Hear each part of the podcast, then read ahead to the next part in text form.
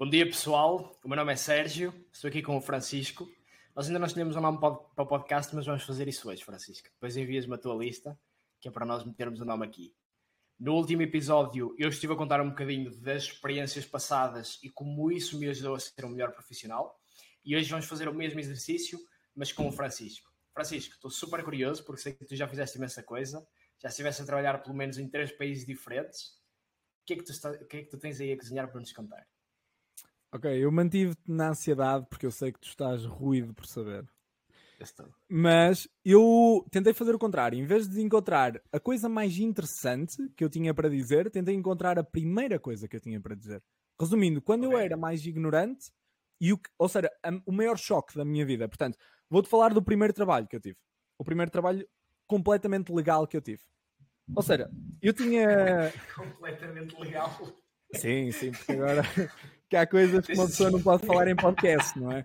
Ou seja, o, o, o, primeiro trabalho completamente legal que eu tive foi aos 17 anos. Ou seja, estava no início dos meus 17 anos e eu e o meu melhor amigo decidimos, na altura, decidimos ir trabalhar, que era o meu melhor amigo na altura e nós fazíamos muitas coisas juntos e nós queríamos ganhar dinheiro para comprar telemóveis novos. Ou seja, nós íamos para o 12 ano, íamos passar de caminha que não tinha ninguém para Viana, que tinha 80 mil pessoas, e queríamos um telemóvel novo, porque realmente nós não tínhamos a possibilidade de o ter e, e tínhamos de comprar, não havia opção, porque nós íamos passar o verão como o resto do pessoal, portanto mais valia trabalhar para comprar o telemóvel. Se bem que as nossas mães não gostaram que nós gastássemos dinheiro na altura em telemóveis, mas nós usamos sempre a lógica do nós tecnicamente se não fosse pelo telemóvel não íamos trabalhar.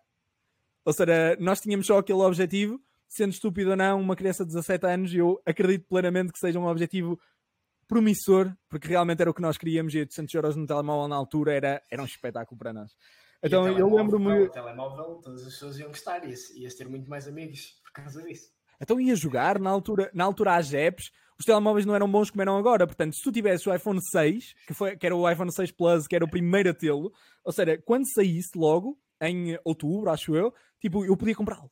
Ou seja, ou em setembro, eu, podia logo comprá-lo. Ainda, tiveste, ainda tiveste esse iPhone para ir até ao quarto ano da universidade. Sim, sim, sim. Ainda mantive. Uh, não, não tive. Tive esse iPhone até ao primeiro.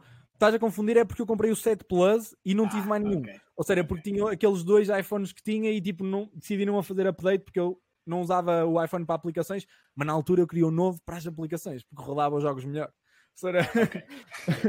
e tirar melhores fotos. Ou seja, okay. o objetivo era esse. Portanto, vamos meter que o, o, meu objetivo era esse. Independentemente do vosso objetivo agora terem mais maturidade do que eu tinha aos 17 anos e quererem fazer uma empresa de sucesso ou quererem dar uma boa vida aos vossos pais, por exemplo, aos vossos avós, o meu objetivo era o telemóvel. É um objetivo não muito nobre, mas era o objetivo que eu tinha. E então o que nós decidimos foi ir trabalhar para um bar. Porque ao mesmo tempo era onde íamos ganhar dinheiro, onde nos íamos pagar que nós achávamos melhor e ao mesmo tempo era onde nós nos íamos divertir mais. Porque o objetivo de 17 anos, um homem quer ver mulheres e receber dinheiro. Ou seja, foi, era o meu objetivo muito, de forma muito límpida naquela altura. E então eu não era organizado, minimamente. Então o meu amigo acordou às 7 da manhã para ir às entrevistas e ele já tinha, ele na altura, epá, ele não tinha carta, mas ele lá que conduzia às vezes. E, e quando não conduzia de bicicleta, e eu na altura tinha-me roubado as duas bicicletas, que eram do meu avô na garagem. Portanto, eu nem sequer bicicleta tinha e o, e o trabalho era a 5 km, ou seja, eu teria de ir com ele. E o que é que aconteceu? Eu adormeci. Ele veio tocar-me à porta, ligou-me e eu simplesmente adormeci, noite louca na noite anterior, porque realmente era o início do verão, já não estava na escola. Ou seja, noite louca, acordo às 10 da manhã, lembro-me perfeitamente de acordar às 10 da manhã, eu ligar-lhe, ver que tinha imensas chamadas dele e ele dizer-me: Olha, Chico, já nem vale a pena vires aqui porque já, já meteram todas as vagas, preencheram todas as vagas, e estamos a falar de um bar que tinha mais do que se calhar 20 vagas para preencher, já estavam todas preenchidas, e eu pensei, impossível, não pode ser, imagina, só a energia que eu tinha era de género, não, impossível, alguma coisa ele precisa de fazer, um bar tão grande, vai precisar sempre de uma pessoa a mais, ainda por cima, sou grande, sou grande máquina, eu faço trabalho por dois, recebo, recebo a metade, não quero saber, ou seja, arranja-me o número dele, e ele disse, ah, não lhe vou pedir o número, eu, arranja já, arranja já, mete-lhe o telemóvel no ouvido, e ele, dele, ele, era, ele era muito envergonhado. Ele disse: Não vou fazer isso. Eu, por favor, faz-me isso, é mesmo importante para a minha vida. Ele passa-me o telemóvel. O homem diz-me: Estou. E eu, assim: Olha, eu supostamente vi ir a uma entrevista, mas tive um problema. Ou seja, não lhe disse que adormeci, mas disse-lhe tive um problema e gostava, gostava simplesmente de ir aí. e ele disse-me: Ok, mas eu já não tenho nada que te possa, que te possa servir. E eu disse: Alguma coisa, cozinha. Ou seja, nem preciso trabalhar a servir às mesas, que era o nosso objetivo. E eu disse-lhe: Alguma coisa na cozinha, alguma coisa no bar, alguma coisa, sei lá, de armazém, faz-me alguma coisa. E ele disse: Não, não vale a pena vires aqui. E eu disse-lhe: Olha, 15 minutos estou aí, vou correr, vou correr 5 km, espera por mim. e, eu achei mesmo que ele não ia esperar, mas ele provavelmente nem esperou, teve só lá porque realmente estava a iniciar a época balnear. Então eu corri que nem um desalmado. Eu corri no meio do, no meio do camarido, ou seja, que é um conjunto de árvores, corri que nem um desalmado. Aquilo eram, opá, na altura, eu não sei quantos quilómetros é que eu corri, opá, 3, 4, 5, não sei. Mas corri, cheguei lá todo suave, ou seja, que era a pior entrevista de emprego. Cheguei lá de manga cava, calções de banho, sem, sem ter tomado banho. Sem ter tomado banho, simplesmente todo suave. E então o objetivo foi fazer com que aquela pessoa me empregasse. Não havia outro objetivo. Ali o objetivo era conseguir emprego. Não havia mais nada. Eu não ia sair dali sem conseguir emprego. Nem que tivesse de andar aos berros dentro do bar. Não ia fazer. É? Mas se tivesse de acontecer, eu precisava do telemóvel. Ou seja, ou seja, eu na altura só tinha um objetivo. E eu disse-lhe: Olha, sou Francisco. Eu lembro de apertar-lhe a mão toda suada. O que tipo, meter uma mão, estás a ver? E tipo, pegar a mão e fazer assim. E eu assim: Vamos sentar. Vamos sentar que eu tenho, eu tenho qualidade a oferecer-te. E ele diz-me: Olha, isto é muito rápido, muito pragmático. Um homem cheio de dinheiro, na altura habituado àquilo, todos os anos. E ele diz-me: Isto é muito rápido, não preciso de pessoas que sirvam às mesas. E eu disse: Eu lavo, lavo os pratos. Sei lá, mete-me na cozinha. Ele assim: Já tenho oito pessoas na cozinha, não preciso. E eu assim: O que é que tu precisas? E ele, neste momento, só tem falta de um barista, mas tipo, tu não és bartender. Tipo, dá para perceber, tu és, tu és um miúdo e eu assim, o meu pai tem um café há imenso tempo. E eu percebo imenso disso. Não percebia nada. Como é óbvio, não percebia nada. Meu pai tinha um café. Mas eu não percebia nada. E eu disse-lhe, eu percebo muito isso. Mete-me à prova. E ele disse, ele disse, tu és criança, tipo, não te vou meter aqui. E eu assim, a sério, mete-me à prova. Vou ser melhor do que o teu barista.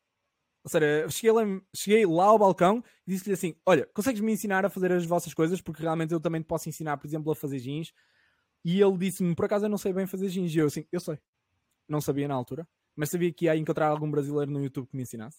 Então ele deu-me 3 dias de prova e eu tinha de servir como bartender durante as 10 horas, 6 delas eram sozinho.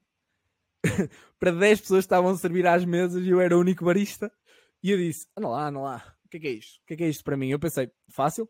Não foi fácil. Ou seja, passei três dias a dizer ao homem, ao que me estava a ensinar, olha, tipo, eu tenho alguma experiência, mas neste momento, tipo, não quero usar a minha experiência para aqui, porque se calhar estou com alguns vícios, porque eu ouvia na altura as pessoas mais velhas a dizer que não gostavam de empregar pessoas com vícios. Então eu lembro de lhe dizer, pai, eu tenho alguns vícios da forma como eu fazia, portanto era bom que me ensinasses. E ele disse-me, só te vou ensinar uma vez.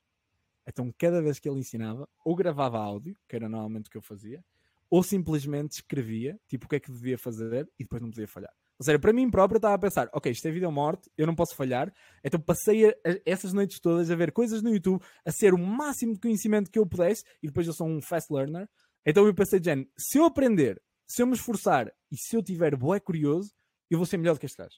Seja, eu só me lembro disso, estamos a falar de um homem na altura que é de 30 anos, para mim era um senhor, porque tinha 17, ou seja, e aprendi. E depois eu tive a sorte de aprender num dos melhores bares da região.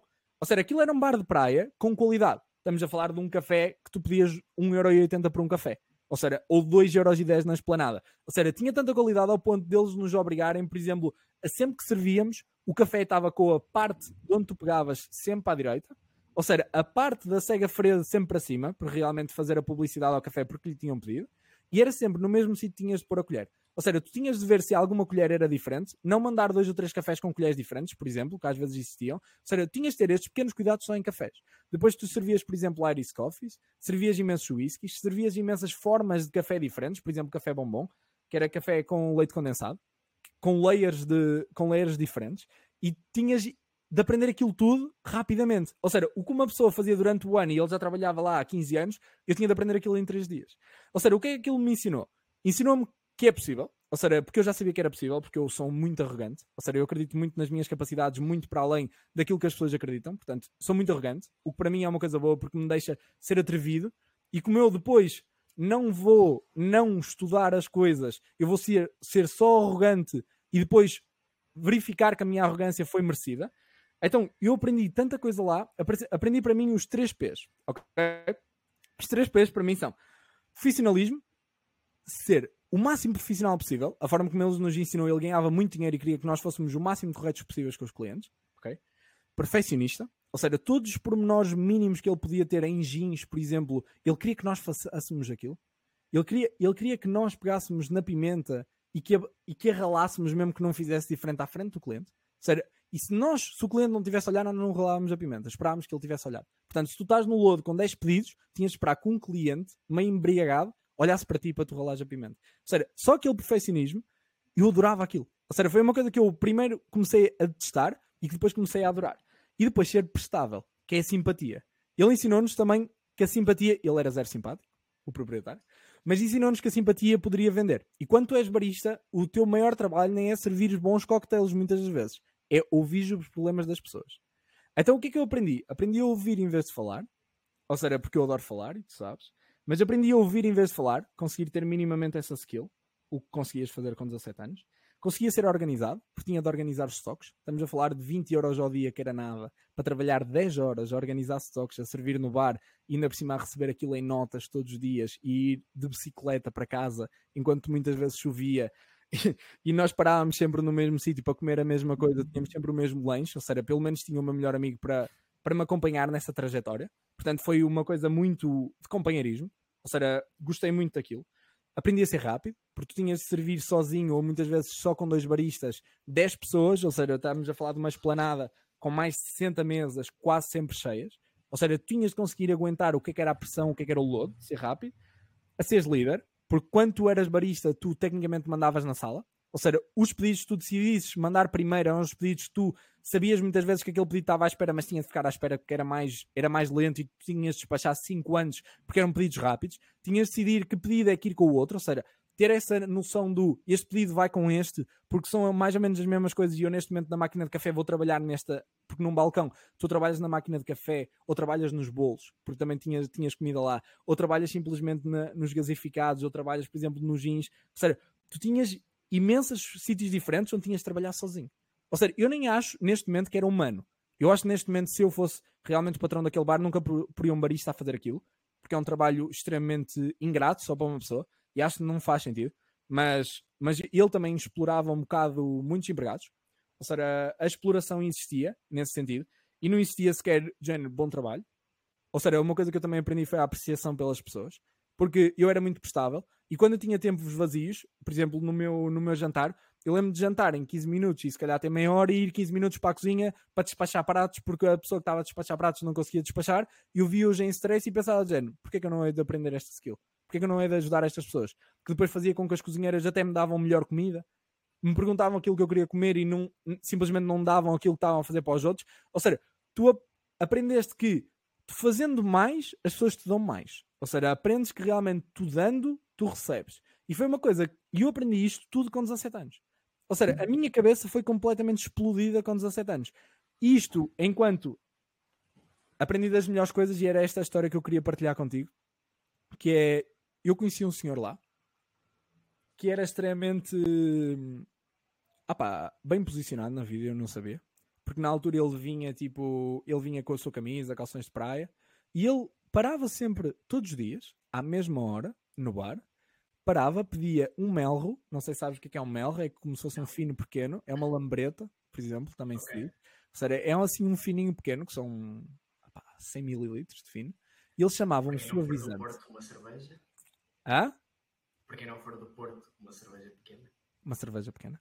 Ou seja, tu tinhas, uma jola, tu tinhas, imagina, ele chamava-lhe suavizante. Então ele chegava lá, obrigava-se, porque o suavizante custava, naquele caso o mel custava 2 euros, ele dava-me sempre 4, duas moedas 2, sempre, nunca me deu uma nota, nunca me deu moedas de 1, um, dava-me duas moedas 2, duas para, para as gorjas, para as gorjetas que dividíamos todos com a parte da cozinha e duas para pagar o suavizante, e bebia sempre mais ou menos 80% dele. Deixava sempre um resto. Ou seja, o homem fazia exatamente a mesma coisa, todos os dias, chamava-lhe suavizante ia para lá para ter 15 minutos de conversa comigo. Ou seja, só okay. isto. E isto foi das experiências que eu mais retive, porque o homem era tão interessante a falar, vinha-me sempre falar do dia dele, das coisas que corriam mal e das coisas que corriam bem. Era sempre super carinhoso, ou seja, realmente ele era uma pessoa que chegava e dizia: Então, como é que está a, ter, como é que está a ser o teu dia? Está a ser complicado? Ou seja, ele perguntava-me, estás a ver? E eu tentava não responder muito porque eu queria era ouvi-lo. Ou seja, eu queria era aprender o que é que ele tinha para me ensinar, mas eu nem sabia que ele estava bem na vida. E do nada, eu, aos poucos, ele começou-me a dizer: Ah hoje fui dar uma volta de barco, estava estressado por causa da minha empresa. E eu assim: Ah, mas tipo, o barco de um amigo, tipo, alugaste um barco? E ele: Não, não, tenho um barco. É um mini yacht. Ele a mostrar umas fotos e eu: Ok, isto não é um mini yacht, quanto é que isto custa? E eu lembro dele dizer: Ah custou um bocado.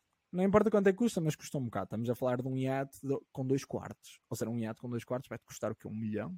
Ou seja, e na altura ele já fazia isso e eu nem sabia o carro que ele conduzia. Ele conduzia um Mercedes descomputável que depois veio o meu melhor amigo e disse: Sabes que aquele gajo é rico? E, e, ou seja, eu tinha feito amizade com ele durante alguns meses e depois percebi que nos anos a seguir que eu também trabalhei nesse bar, ele estava sempre lá a fazer exatamente o mesmo. Ou seja, o que é que eu aprendi? Que em vez de nós pegarmos nas coisas e fazermos só aleatoriedades, ter consistência é que funciona. E isso, neste momento, funciona para a minha vida. Se eu tiver a mesma consistência, eu todos os dias tomo o mesmo pequeno almoço há 5 anos. Adoro o pequeno almoço tomo, dá-me exatamente a mesma energia, sei aquilo contar, vou, tenho, tenho os meus horários de casa de banho, tenho os meus horários para trabalhar, tenho os meus horários, o levantar é que é complicado porque muitas vezes trabalho até tarde, mas os mesmos horários com os clientes são iguais. Ou seja, essa consistência faz com que as pessoas acreditem em ti, faz com que as pessoas saibam aquilo que contam, sabem, faz com que as pessoas saibam onde é que tu estás, a que horas estás e realmente que estás com energia. Isso é das coisas mais importantes. E eu não teria aprendido se, se aquele homem não fosse todos os dias para o bar beber um suavizante, que ele só ele chamava suavizante, que ninguém sabia o que é que ele queria dizer por suavizante e que ele só me pedia a mim especificamente para lhe tirar aquilo. Eu acho que ele se calhar viu um jovem interessado, porque realmente eu só lhe fazia questões. Ou seja, tudo aquilo que ele me dizia, eu no fim, tipo, apontava as questões todas como eu faço contigo e faço sempre, tipo, apontava todas as questões e depois dizia-lhe, ok, o que é que é preciso para ter sucesso? Se era porque eu estava extremamente aliciado com o sucesso dele quando conheci, então, ok, olha, eu quero ser rico, eu quero ter sucesso, quero ter uma empresa de sucesso, quero ser, ou seja, porque eu não queria ser como ele, mas queria perceber a skill set que ele tinha, tipo, o que é que eu podia aprender. Então era de o que é que eu preciso para ter sucesso? Eu quero ser rico. Na altura eu não queria fazer uma empresa de sucesso, eu queria ser rico. Ou o objetivo era dinheiro, independentemente daquilo que fazia. Agora, é 80% diferente, mas na altura eu só queria aquilo. Ou seja, eu só lhe perguntei e ele não me respondia a nada. Eu lembro dele me responder uma vez e eu fazer-lhe imensas questões e ele assim, aprende da forma como eu sou, não aprendas com o que eu digo. Seja, e ele chegava lá com tanta tranquilidade. Okay. Ele tinha okay. tão bom aspecto, era tão tranquilo, dizia as coisas tão acertadas e às vezes gostava tanto de falar que eu com ele aprendi que realmente uma pessoa assim espetacular como aquele homem, que eu nem sei como é que ele se chama, é, para mim é, sempre foi o senhor do suavizante. Seja, nunca lhe questionei para não estragar a magia, porque eu nem queria dar um nome àquilo. Ou seja, para mim era só uma personagem tipo. E neste momento eu não sei como é que ele se chama. Não sei como é que ele está na vida. Pode já ter morrido. Mas aquele homem nunca me saiu da cabeça como representação daquilo que tu podias olhar como uma coisa positiva da forma como ele me tratava e como tratava os outros, da forma como ele simplesmente ia lá organizado com a mesma forma todos os dias, à mesma hora, com o mesmo dinheiro, com o mesmo carro, falar quase dos mesmos temas, mas sempre de coisas particularmente diferentes que aconteciam, por exemplo, na empresa dele. O que era extremamente interessante. E eu na altura tinha tanta fome, era tão bom ouvi-lo. Sério, eu acho que é um bocado esse ponto que nós procuramos neste podcast, porque nós às vezes falamos e pensamos, se calhar isto vai ser bom para alguém ouvir, para alguém que não está na nossa posição ainda, poder ouvir e reter alguma coisa. Seja, eu espero conseguir ser opá, metade do que ele foi para mim. Ou seja, porque ele para mim foi uma inspiração. E eu acho que é isso que nós deveríamos querer ser para os outros. É exatamente uma inspiração. E ele para mim é uma personagem tipo que espero que toda a gente que ouça consiga perceber que o Senhor do Suavizante é realmente e deve ser ainda um homem representativo. Gostei muito. O Senhor de Suavizante parece-me um ótimo título para este episódio. O Senhor de Suavizante. Porquê que achas, porquê que, achas que ele lhe chamava Suavizante? Já me questionei muito sobre isso. O que eu acho? Eu acho que ele tinha uma vida difícil. Ele aparecia lá fisicamente estressado. Ele era muito calmo a falar, ou seja, a forma como ele andava era calma, mas eu vi que ele estava estressado. Pelas palavras dele, ele tinha muitos problemas. Ou seja, eu acho que muitas vezes nós encontramos ou no álcool ou, por exemplo, nos charutos, como eu encontro muitas vezes, tranquilidade. Ou seja, a carga de nicotina que eu encontro num charuto, por exemplo, deixa-me tão tranquilo e com a cabeça tão relaxada, e eu acho que ele encontrava isso. Ou seja, eu acho que ele, mesmo trabalhando no verão, ia para lá estressado ia beber o seu fino, que não podia beber um fino inteiro, porque se fosse apanhado pela polícia, se calhar já não ia ser a coisa mais bonita do mundo, porque se calhar, não sei se ele comia, se não comia, ele era uma pessoa minimamente pequena, estás a ver, magra, não sei como é que lhe afetava o álcool, seja, ele pedia especificamente um fino pequeno, seja, o objetivo devia ser claro, seja, não queria beber muito álcool, mas queria sentir algo, queria sentir uma coisa fresca, queria sentir uma coisa um bocado rude, não é? Por, por isso é que às vezes uma pessoa bebe uma cerveja, é rude, se não pedia uma água, e eu acho que lhe, eu acho que lhe chamava suavizante, eu sempre o vi, como uma parte do dia dele que era tranquila. Ou seja, é como para mim o ginásio é suavizante. Ou seja, eu acho que ele chamava suavizante porque era. E depois, só, só, só a forma como, como tu consegues dizer suavizante, estás a ver? Já está alguma tranquilidade a palavra. Sério, eu acho que ele era realmente fora da caixa para inventar um nome para uma coisa que era tão simples e que ele simplesmente dizia é suavizante. E ele, da primeira vez que me disse eu quero um suavizante, eu disse-lhe ok, eu não sei o que é, que é suavizante. Ele disse-me ok, eu vou dizer isto só uma vez. O suavizante é um melro. Mas sempre que eu te pedir um suavizante ou sempre que tu me vis chegar, tiras-me um. Ou seja, ele era extremamente pragmático. E eu na altura não sei porquê, eu logicamente nem sei porque é que gostei, mas adorei. então eu acho que é por isso. Ok, ok. Mais uma questão. Achas que ele pagava-te sempre com as duas moedas e chegava sempre mais ou menos à mesma hora e isso tudo? como uma forma de criar rotina na vida caótica que ele tem, ou que ele tinha, porque tu sabes isso, e acho que qualquer pessoa que seja, esteja a tentar criar uma empresa sabe que é caótico, porque tens 30 mil coisas a acontecer, 30 mil coisas para fazer, estás a ser puxado em imensas direções e é super difícil conseguires ter estabilidade na tua vida. E arranjares esses momentos para conseguires ter isso, como suavizante, é algo que te ajuda a manter na terra a terra. Pelo menos eu vejo isso. Quando, quando ponho mais horas de trabalho, o facto de me deitar à mesma hora, acordar à mesma hora, tomar o mesmo pequeno almoço como tu fazes, é um reset completo. É vou dormir, acordo, tomar o pequeno almoço, tomar banho, sair à mesma hora. Ok, bora. O dia de ontem foi mau ou foi estressante, mas como é que vai ser hoje? Bora, já fiz reset. Achas que era isso que ele também tinha aí? Eu acho que era conforto. Ou seja, uma pessoa que está que está numa vida agitada e caótica, porque caótica é uma boa palavra para descrever. Quando uma pessoa está numa vida caótica, nós temos pouco conforto. Ou seja, normalmente tu aproveitas qualquer momento, nem que seja a conduzir, para fazer umas mini férias. Ou seja, a tua cabeça tem de ir para umas mini férias. Às vezes até, eu até faço uma coisa que, que aprendi muito com meditação, que é, quando estou a pensar, e estou a conduzir e penso, ok, não me serve nada estar a pensar, eu tento fazer completamente um reset à minha cabeça e tipo limpá-la, e sinto sempre o mesmo arrepio. Porque eu consigo limpar os pensamentos e quando fico com o cérebro vazio sinto um arrepio no corpo. E eu adoro isso porque realmente é, é dos únicos momentos tranquilos do meu dia. Ou seja, se eu juntar todos os momentos tranquilos do meu dia, vai ser muito pouco tempo, mas muitas vezes. Ou seja, eu faço mini férias todos os dias, exatamente porque preciso. Ou seja, porque numa vida tão caótica, se tu não tiveres, ou seja, se tu não tiveres um porto seguro, tu vais enlouquecer. Porque as pessoas tentam vender a ideia do aguenta caos porque tu és homem e tu aguentas e tu não tens não tens nenhuma necessidade de ter tranquilidade na tua vida, porque tranquilidade é quando morreres. Mas, tipo, isso, isso não acontece, não é? Ou seja, nós continuamos a ser humanos, por muito que sejamos estoicos e por muito que tenhamos a tranquilidade e por muito que tenhamos de manter o barco. Ou seja, quando estás à frente das pessoas que precisas de manter o barco, tu vais ser completamente tranquilo. No entanto, quando estás contigo próprio, tu podes relaxar um bocado. Ou seja, se tu não relaxas um bocado, tu, tu vais completamente ou suicidar-te, ou ter um ataque cardíaco, porque realmente é uma coisa que pode acontecer e que já me aconteceu inícios de ataques cardíacos quando eu não sabia controlar isso. Ou seja, inclusive eu já fui para o hospital por causa disso, de acordar à meia da noite sem ter, sem ter a consciência de onde é que estava e acordar simplesmente no hospital. Ou seja, que é uma coisa horrível. Se tu não conseguires relaxar, se não conseguires perceber que o stress é uma coisa boa e não que o stress é uma coisa má, tu vais bater mal. É, é a melhor expressão que eu tenho para, para utilizar em português, em português correto. Portanto, eu acho que aquilo era o ponto do dia dele porque eu digo que ele ficava lá 15 minutos, mas às vezes ficava meia hora, às vezes ficava 5. Porque às vezes ele tinha pressa. Ou seja, ele tinha pressa de ir para algum sítio. Ele tinha pressa porque se calhar estava a correr mal. Mas ele ia lá. Não havia um dia que ele não fosse lá.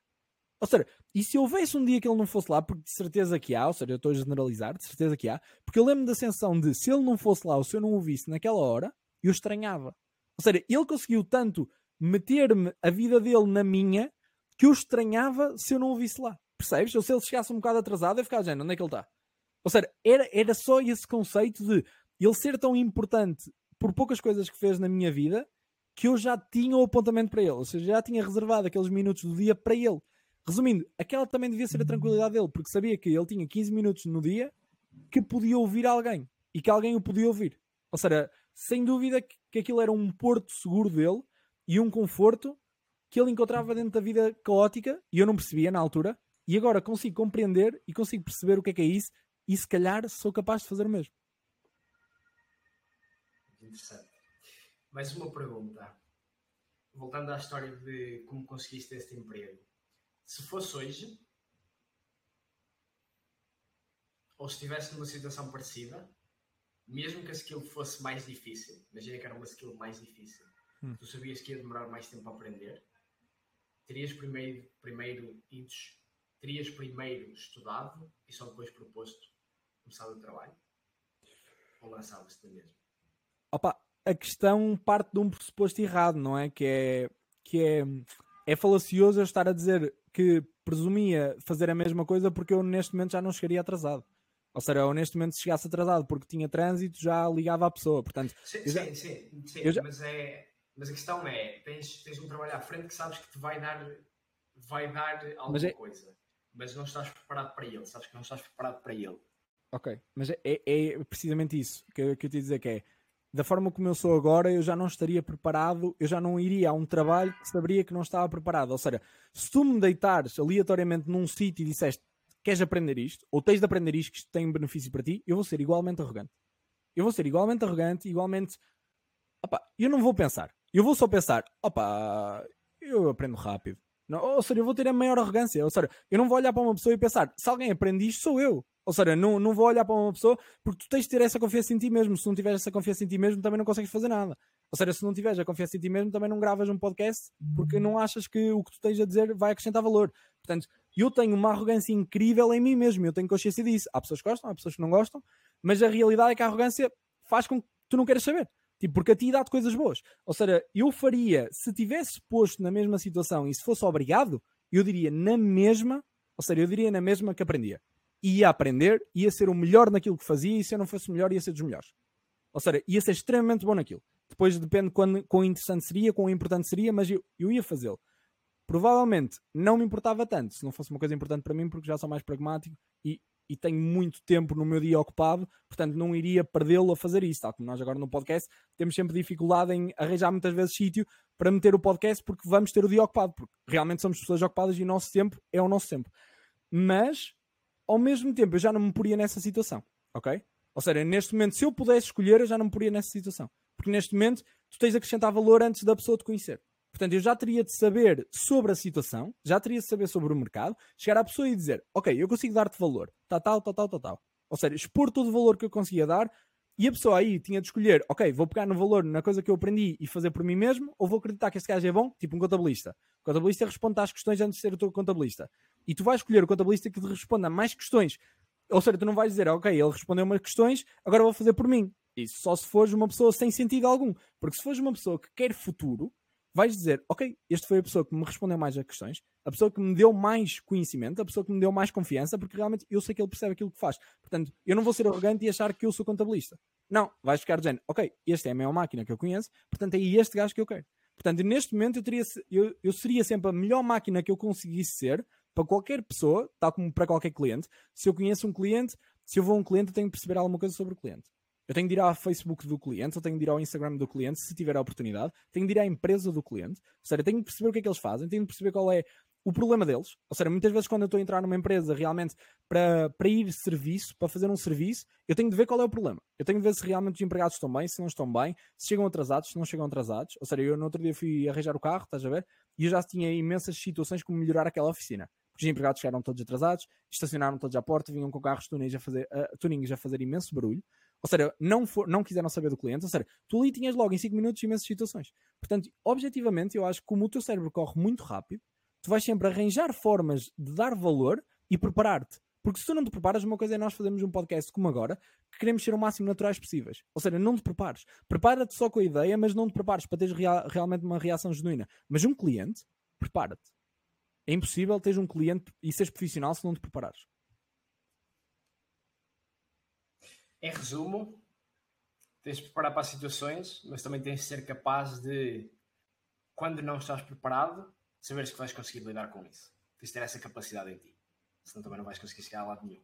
Tu, tu tens de conseguir ser o melhor improvisador possível se precisares. Ou seja, tu tens de ser extremamente organizado e improvisado. Ou seja, quando uma pessoa diz tu não podes ser inteligente e teres um corpo incrível, claro que podes. Tal como tu podes ser uma pessoa extremamente organizada e saber improvisar. Não é? Seja, uma pessoa que esteja a fazer teatro é extremamente organizado porque sabe as falas todas de cor e quando tiver um break que acabou de perder a fala, ele é bom porque improvisa. Seja, ele é bom porque faz tudo. Não é bom só porque vai para um sítio. É bom porque consegue ir para os dois. E se tu conseguires ser o melhor nos dois, conseguires ser ótimo a improvisar e ótimo a organizar, como é que tu não vais ter sucesso? Exatamente. Então pronto, Boa. que livro é que tens para nós? Ou citação? Hoje, hoje, hoje não tenho livro. Citação é. Há uma citação, há uma citação do Elon Musk que eu gosto muito que é se alguém é importante para ti, tu fazes mesmo que a probabilidade, mesmo que a maior probabilidade seja de falhares. E acho que se aplica bastante aqui. Porque provavelmente tu tinhas mais probabilidade de falhar do que de conseguir, mas o telemóvel era extremamente importante para ti, portanto tu foste atrás disso e conseguiste arranjar o, o trabalho. Pá, acabei por comprá-lo, acabei por ficar extremamente feliz. Valeu totalmente a pena porque guardei muito mais dinheiro que depois serviu para a universidade passado um ano. Mas a realidade é que não havia probabilidade de falhar. A realidade é que, por muito que inteligentemente, eu matematicamente, claro que digo que há possibilidade de falhar, mas na minha cabeça não existe seja, na minha cabeça não existe, estás a ver? Ou seja, eu acho que tu não consegues ter sucesso se pensares que vais falhar. Ou seja, eu acho que isso é uma coisa que tu tens no fundo da tua cabeça, ou seja, tu tens aqui, sabes que ela existe, mas tu ignoras ao máximo. Ou seja, esta probabilidade quase nem existe. Tu até dizes, matematicamente, quem me dera dizer que era impossível.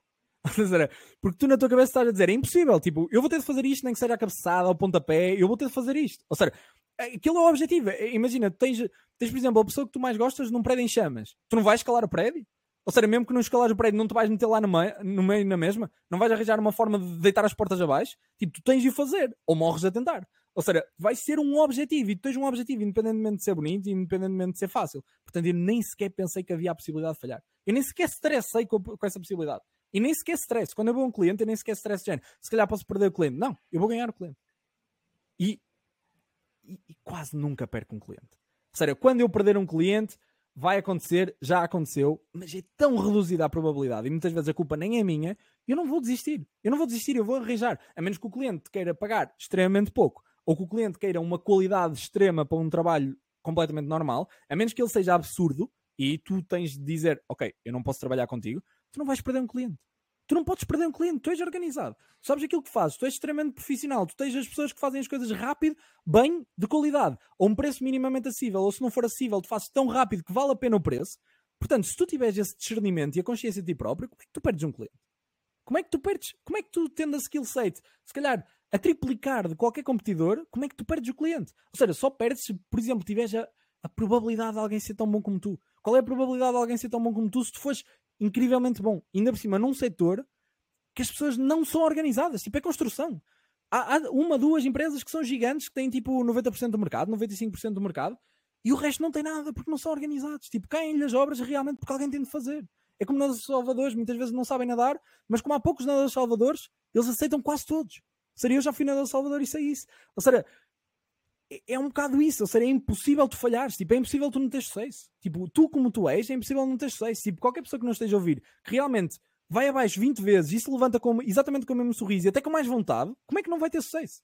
Como é que não vai ter sucesso? Tipo, nem que abra 20 portas, 30 portas, vai haver uma porta que vai funcionar. Se tu nunca desistires, é impossível não ter sucesso. Impossível. Sem dúvida. Sem dúvida. Então pronto. Boa. Acho que ficamos por aqui. História. Ficamos por aqui e até o próximo podcast. A todos um grande abraço, um ótimo dia. Tenham sucesso. Um ótimo dia a quem está a ouvir e tenham um dia feliz e rentável. Perfeito. Um abraço, Sérgio. Um abraço